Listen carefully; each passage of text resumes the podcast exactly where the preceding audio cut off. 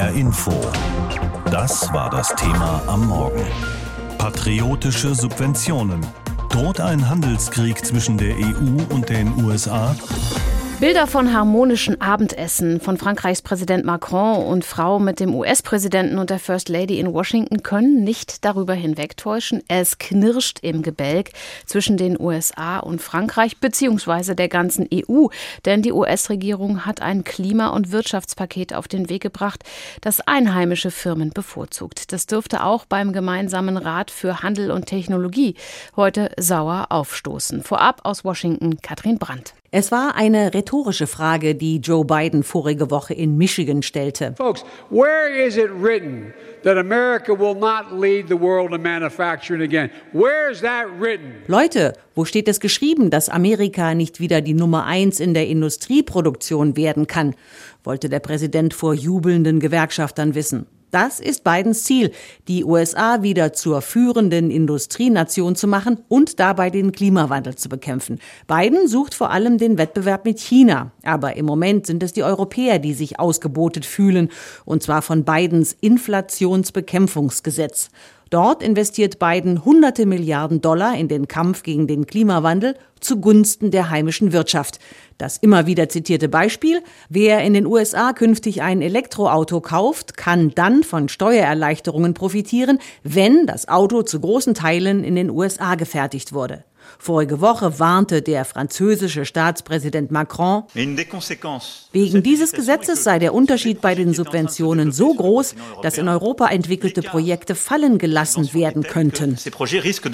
So Macron bei seinem Staatsbesuch. Der US-Präsident blieb freundlich, aber hart. Er werde sich nicht für sein Gesetz entschuldigen. Aber womöglich habe es Macken, die ausgebessert werden müssten.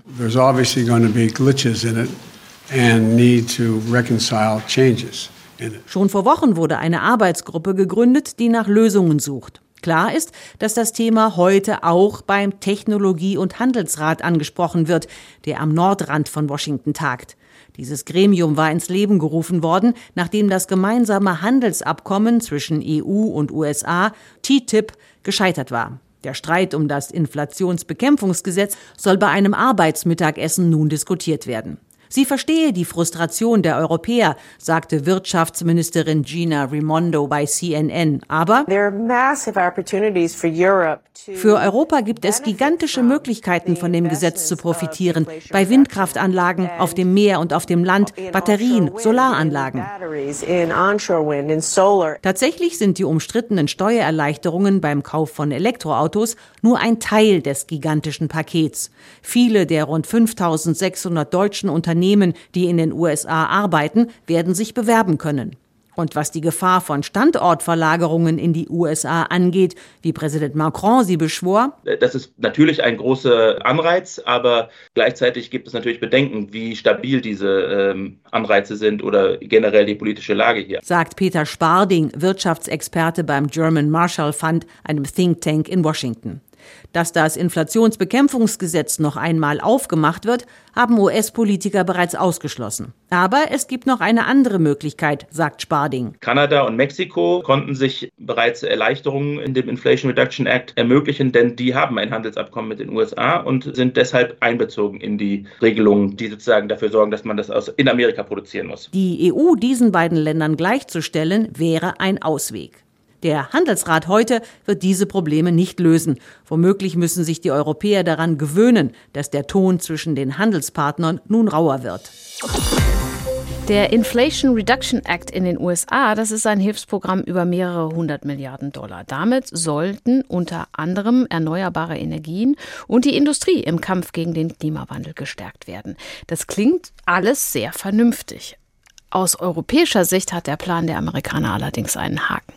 Denn der Plan bezieht sich nur auf die USA. Das heißt, Subventionen bekommen nur die, die in den USA investieren und produzieren. Die EU fürchtet, dass europäische Firmen jetzt vermehrt nach Übersee abwandern und überlegt schon ihrerseits Subventionen zu erhöhen. Sie merken schon, da könnte sich was hochschaukeln. Deshalb trifft sich heute unter anderem der EU-US-Handels- und Technologierat in Washington. Und ich habe vor der Sendung mit Ulrike Malmendier gesprochen. Sie ist Professorin für Wirtschaftswissenschaften an der University of California California in Berkeley und eine der fünf Wirtschaftsweisen in Deutschland. Dieses US-Investitionsprogramm erinnert schon so ein bisschen an die America First-Politik unter Präsident Trump. Hat das Programm denn tatsächlich diese protektionistische Ausrichtung, sprich, wollen sich die USA damit von anderen Märkten abschotten? Ja, es ist in der Tat so, dass hier in den USA wirklich ein anderes Selbstverständnis besteht, was nationale Wirtschaftspolitik betrifft. Als nationale Regierung, Regierung der USA, sieht man es ganz klar als Ziel, die nationale Wirtschaft zu fördern und guckt ganz erstaunt, wenn die Nachbarn meinen, das wäre doch jetzt protektionistisch. Insofern ist nicht alles, was wir Donald Trump zugeschrieben haben, wirklich nur ihm zuzuschreiben, auch wenn er es sicherlich auf ein anderes Niveau gehoben hat. Ich möchte allerdings direkt dazu sagen, dass wir nicht mit dem Zeigefinger auf die USA weisen sollten und sagen sollten, wie kann es sein, dass sie nicht äh, globaler denken wir in Deutschland sind halt eine Volkswirtschaft, die wirklich zu denjenigen gehört, die am meisten von den internationalen Handelsbeziehungen profitiert hat, für die es am wichtigsten ist. Angesichts unserer Größe war für uns die internationale Verflechtung ungewöhnlich wichtig. Mhm. Insofern macht es Sinn, dass wir da anders denken. Jetzt geht es äh, ja auch zu Lasten anderer Länder und Kontinente, dieses Programm. Selbst wenn das Ziel vielleicht wovon ich jetzt ausgehen würde, vor allem China ist. Auch die Europäer sind nun stark unter Druck, weil sie eben zum Beispiel Abwanderung ihrer Firmen befürchten. Wie sollte oder könnte Europa jetzt reagieren?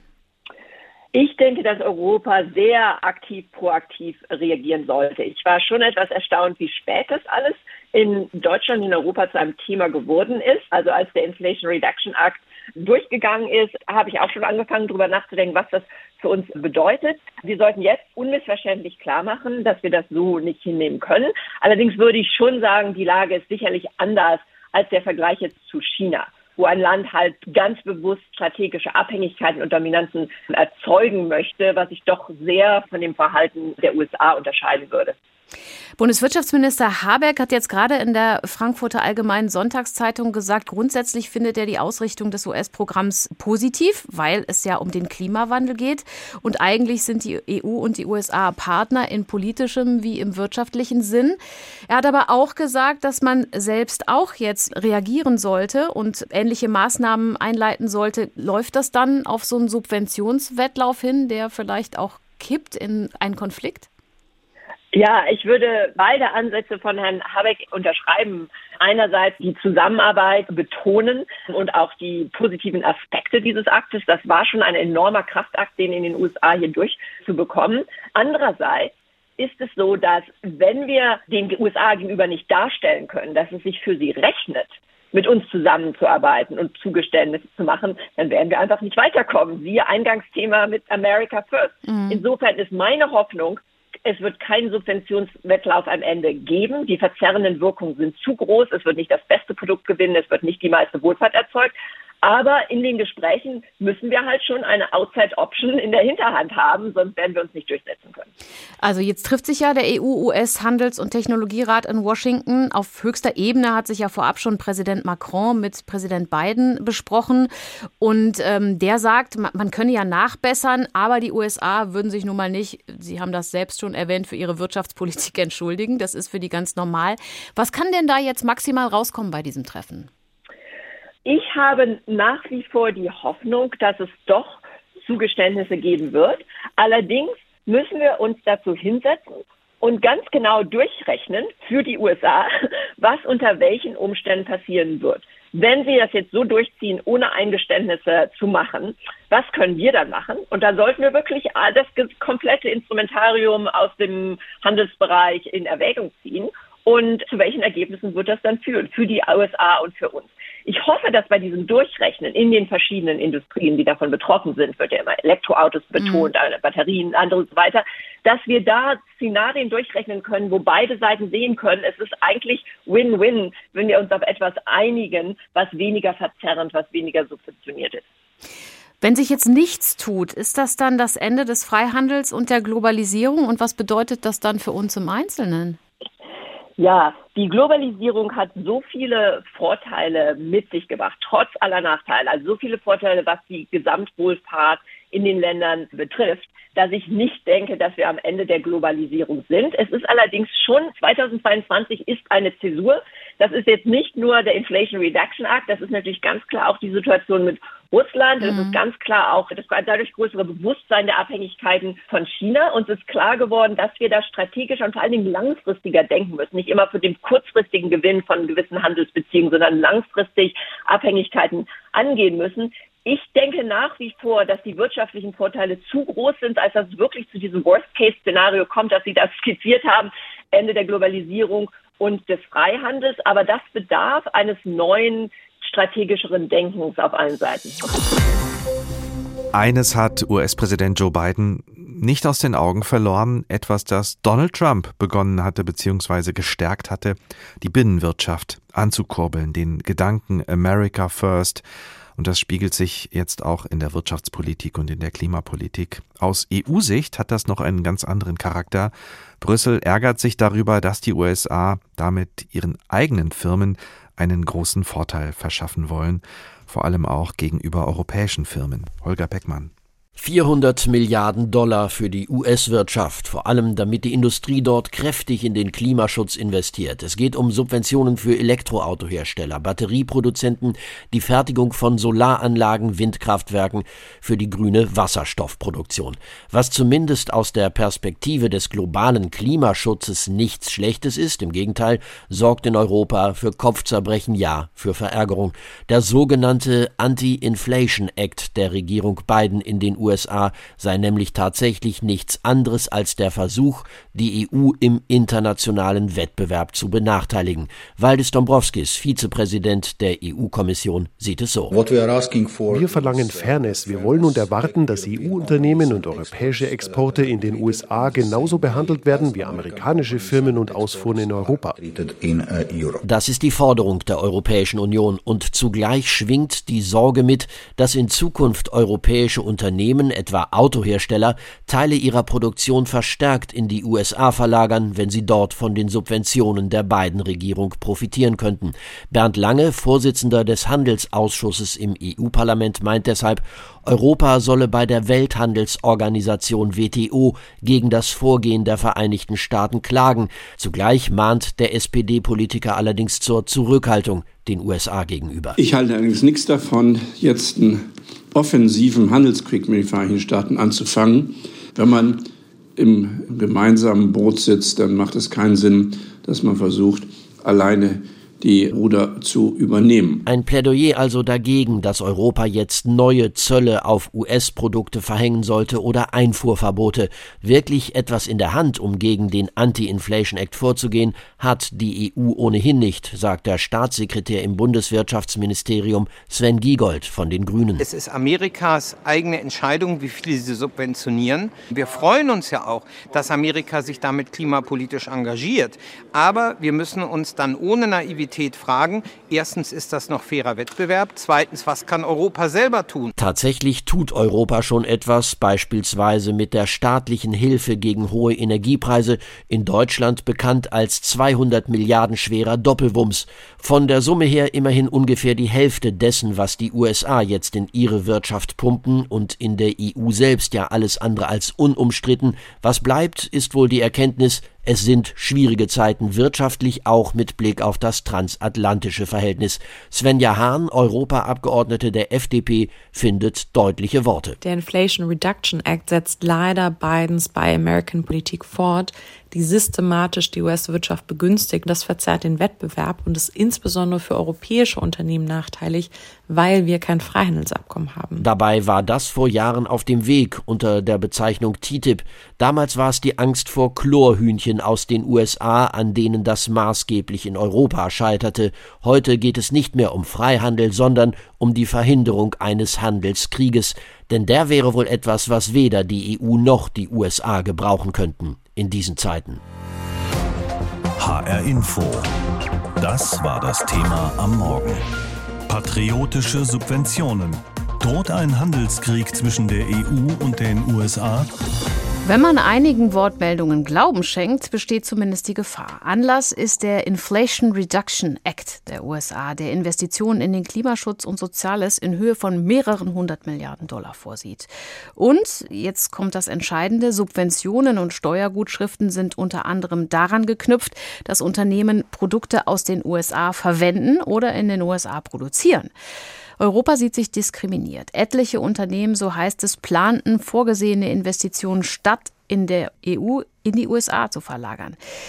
Der schwedische Batteriezellhersteller Northvolt überlege zum Beispiel statt einer geplanten Produktionsstätte in Schleswig-Holstein lieber eine in den USA in die Wege zu leiten. Heute trifft sich nun in Washington der EU-US-Handels- und Technologierat, um die Differenzen auszuräumen. Und darüber habe ich mit Bernd Lange gesprochen, SPD-Politiker und Vorsitzender des Handelsausschusses im EU-Parlament. Und von ihm wollte ich wissen, ist so ein drastischer Begriff wie Handelskrieg nicht was hochgegriffen? Ja, ich würde da auch vorsichtig mit sein. Also es ist richtig, es gibt viele Gemeinsamkeiten mit den Vereinigten Staaten, auch gerade in der Auseinandersetzung mit den Russen, die ja einen wirklichen Krieg gemacht haben. Aber man muss eben auch sehen, dass die Vereinigten Staaten knallharte Industriepolitik nur im eigenen Interesse machen. Sie haben es angesprochen, Subventionen nur für Produkte, die in den USA hergestellt werden damit werden europäische Produkte ausgeschlossen und viel schlimmer noch, dass Investitionen in die USA verlagert werden. Und das ist nicht fair und entspricht auch nicht den Regeln der Welthandelsorganisation. Wir hatten hier heute schon ein Gespräch mit einer der fünf Wirtschaftsweisen, mit Ulrike Maimendier. Und sie sagt, dass wir Deutschen von internationalen Verflechtungen auch besonders betroffen sind. Die Amerikaner würden schon immer mehr auf das eigene Business gucken. Sprich, ist Deutschland vielleicht auch selber schuld? Haben wir da was verpasst? Na, wir haben natürlich viel diversifizierte Handelsstrukturen mit vielen Ländern dieser Erde. Aber wir sind auch immer äh, regelbasiert vorgegangen. Und das ist auch, glaube ich, von allen Partnern geschätzt. Und das haben die Amerikaner eben nicht immer gemacht. Die haben auch häufig Regeln gebrochen, um vordergründig zumindest eigene Produkte, eigene Arbeitsplätze zu sichern. Letztendlich hat das auch nicht geklappt in der Summe und die Kosten sind auch höher geworden und auch die Innovationsbereitschaft war nicht so groß. Aber vordergründig, und das ist in den USA immer sehr wichtig, bei äh, den häufigen Wahlen, die sie haben, ähm, hat das eben äh, gewirkt. Frankreichs Präsident Macron hat davon gesprochen, die EU sei ein offenes Haus im Gegensatz zu China oder den USA, die ihre Wirtschaft eben beschützen. Also heißt das, wir müssen jetzt nachziehen.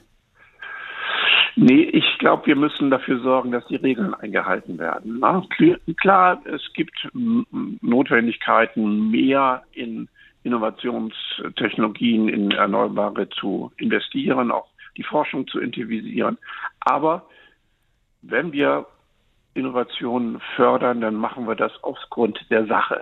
Also nochmal, wenn wir ein Elektroauto fördern, ist es bei uns egal, ob es von BMW gebaut wird oder von Hyundai oder wenn eine Windkraftanlage gefördert wird, ist egal, ob der Stahl aus Salzgitter aus Niedersachsen kommt oder aus Japan. Es geht um die Sache. Und das ist der große Unterschied. Und das entspricht eben völlig den Regeln der Welthandelsorganisation in einer offenen Volkswirtschaft. Und da müssen wir die USA überzeugen, dass sie doch bitte auch mal wieder an die internationalen Regeln sich halten und deswegen schließt sich auch eine Klage bei der WTO nicht aus. Genau, da sind wir aber an einem Punkt, äh, wenn, wir, wenn man jetzt klagt vor der Welthandelsorganisation, dann wäre man schon mittendrin in einem Handelskrieg, oder nicht? Nein, das macht man unter Freunden schon mal, ne? um zu klären, was ist äh, legal und was, nicht. Ne? Also das würde ich nicht sagen. Das haben wir schon mehrfach mit den USA, ich habe ja gedeutet, die sehen das manchmal nicht so ganz genau mit den Regeln, äh, mehrfach gemacht.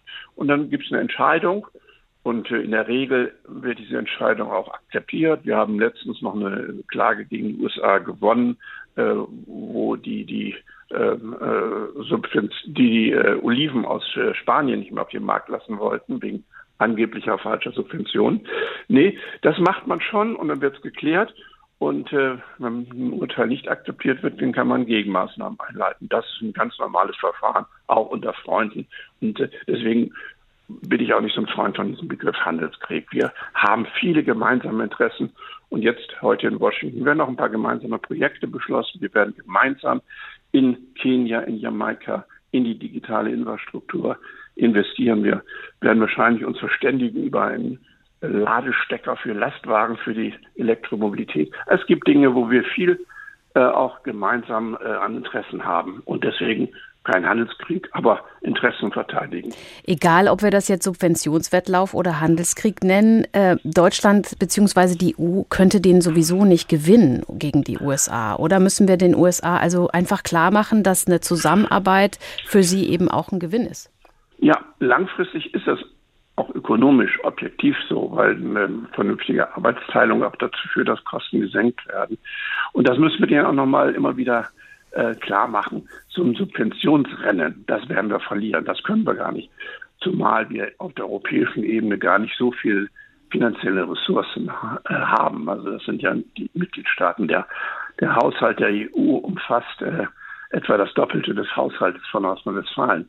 Ähm, da werden wir den kürzeren ziehen. Deswegen müssen wir eher gucken, dass wir eine vernünftige äh, gemeinsame Basis finden, um äh, diesen, diesen Subventionswettlauf, das Rennen äh, zu durchbrechen. Nebenbei, wir sind ja nicht nur allein auf der Welt, die EU und äh, die äh, USA, sondern auch Japan, Südkorea, die eben genauso von diesem Inflation Reduction Act betroffen sind. Und deswegen glaube ich, sollte man auch ein Stück weit den Rahmen größer äh, spannen, um mit den Vereinigten Staaten zu reden. Jetzt haben Sie eben schon die positiven Ergebnisse angesprochen, Herr Lange, die heute äh, vielleicht bei diesem Treffen rauskommen könnten. Aber im Punkto der Subvention sehen Sie denn da, dass die USA da auch gesprächs- und kompromissbereit sind? Ich glaube kaum. Es gibt jetzt noch so ein bisschen Diskussion über die Umsetzung äh, und die Umsetzungsverordnung. Da wird es vielleicht das ein oder andere an Übergangsfristen geben, ähm, weil auch amerikanische Hersteller die sehr starken Forderungen der fast hundertprozentigen Produktion in den USA nicht ausfüllen können. Es wird vielleicht noch in der einen oder anderen Gesetzgebung ein paar Lücken geben, wo wir reinflutschen können. Es sind ja neun Linien, die Förderung von Autos, von erneuerbaren Energien, von Wasserstoff, von ähm, im Grunde allen Technologien, die mit der Transformation zu tun haben, im Volumen von 300 Milliarden Euro. Ähm, aber das reicht nicht. Das reicht nicht. Wir müssen eine fundamentale Veränderung weg von der Subventionierung nur der Produkte in den USA hin zur Subventionierung der Sachen, der Produkte kommen. Und da werden wir noch einige Diskussionen mit den USA zu führen haben. HR Info. Das Thema. Wer es hört, hat mehr zu sagen.